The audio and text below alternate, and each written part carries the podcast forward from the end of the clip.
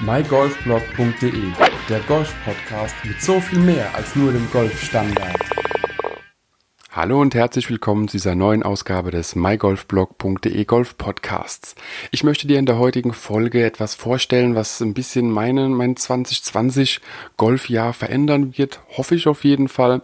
Und das ist einfach eine kleine Miniserie, die ich machen möchte mit dir über Bücher, die entweder meine Saison beeinflussen, mich beeinflusst haben oder die ich einfach finde, sollte jeder Golfer im, äh, im Regal haben.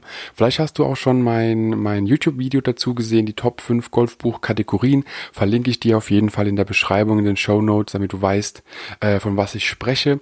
Aber dort bin ich auf Kategorien eingegangen. Ich möchte in dieser Mini-Podcast-Serie explizit auf einzelne Bücher eingehen, die ich dir empfehlen möchte. Ein Buch davon war äh, das letzte, was ich gelesen hatte, oder das letzte Golfbuch, was ich gelesen hatte. Es heißt Zen Golf. Zen, wie die buddhistische äh, Achtsamkeits- oder Meditationslehre, nenn es mal allgemein gefasst. Was Zen genau ist, verlinke ich dir auf jeden Fall in den Show Notes. Kannst du nochmal nachlesen, was es genau bedeutet. Da braucht man das Rad nicht neu zu erfinden. Da lässt man doch lieber Wikipedia oder dergleichen das genauer erklären, wie ich es überhaupt jemals könnte.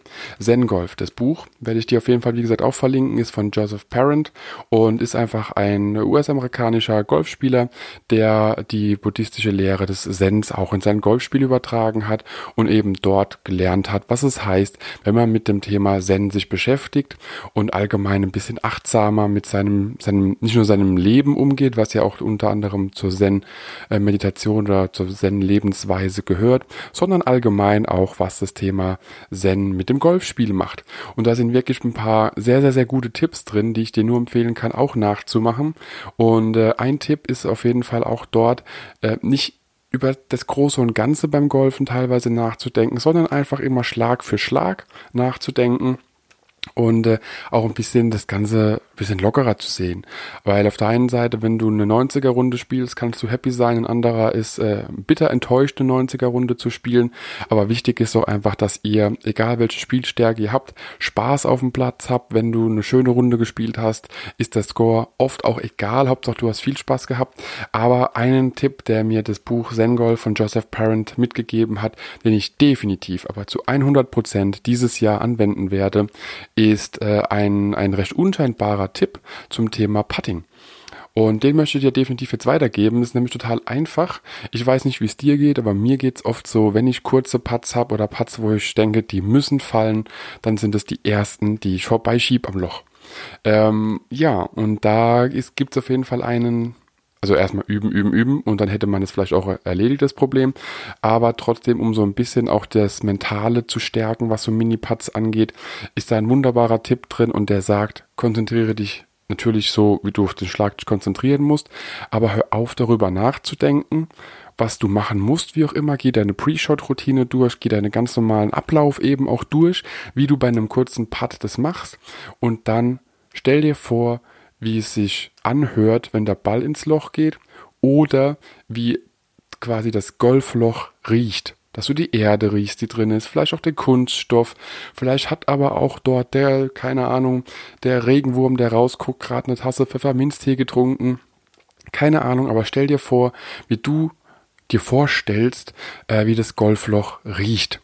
Was ich damit meine ist, oder was auch dann Joseph Parent da drin so wunderbar erklärt ist, sobald du anfängst drüber nachzudenken, was du jetzt genau machen musst, wie du jetzt vielleicht deinen Schlag verändern musst, was, um das Ding einfach reinzukriegen, damit beschäftigst du dein Gehirn so sehr, dass der Schlag einfach weniger oft gelingt, als es vielleicht sein müsste.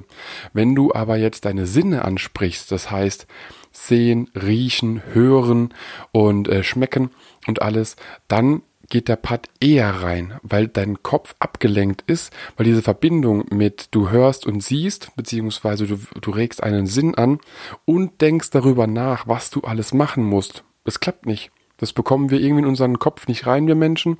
Das heißt, wenn der, wenn du dir vorstellst, wie das Golfloch riecht, oder vielleicht auch einfach allgemein der Golfplatz riecht oder was auch immer du dir vorstellst, was im Golfloch liegt, äh, wie es riecht, dann musst du dir nur vorstellen, erstens, wie es riecht und wie der Ball dieses, diesen Geruch quasi abbekommt. Und somit wirst du einen ganz anderen Impuls haben, den Ball auch wirklich einzulochen. Und das ist ein Tipp, den ich wirklich, wirklich anwenden werde, weil ich habe das Problem bei kurzen Putts, dass ich öfters mal den Ball vorbeischiebe, dass ich mir einfach so ein bisschen, ja, zu viel Druck mache und diese Situation ein bisschen, ja, zu entschärfen allgemein, werde ich den Tipp definitiv anwenden, mir vorzustellen, wie das Golfloch riecht. Klingt vielleicht ein bisschen absurd, aber man kann sich so vorstellen, denke ich doch, äh, was man damit meint, dass man einfach einen der Sinne anspricht, ähm, um das Gehirn ein bisschen abzulenken.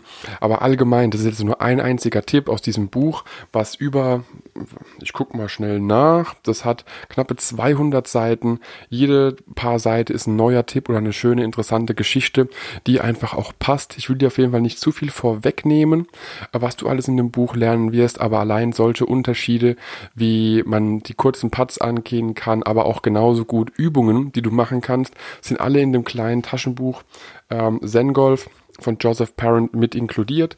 Und solltest du dir auf jeden Fall mal anschauen, solltest du dir durchlesen, gibt es mit Sicherheit auch als E-Book, wenn du keine Taschenbücher magst. Ich habe es in der Hand und finde es wirklich sehr, sehr, sehr spannend, was man alles mit dem Thema äh, ja, Achtsamkeit auch machen kann, wenn man einfach ein bisschen anders da an die Golfthematik vielleicht auch in ja, auf dem Platz dran geht und wie man manche Dinge einfach entschärfen kann.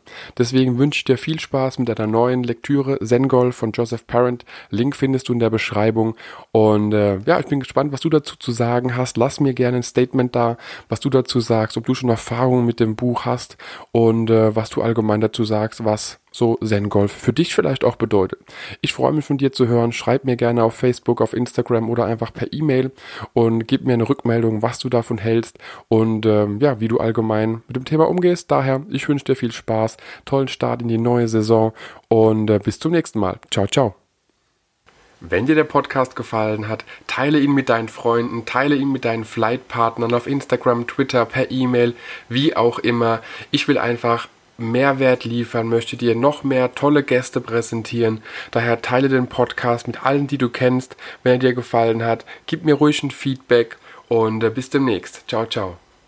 mygolfblog.de, der Golf-Podcast mit so viel mehr als nur dem Golfstandard.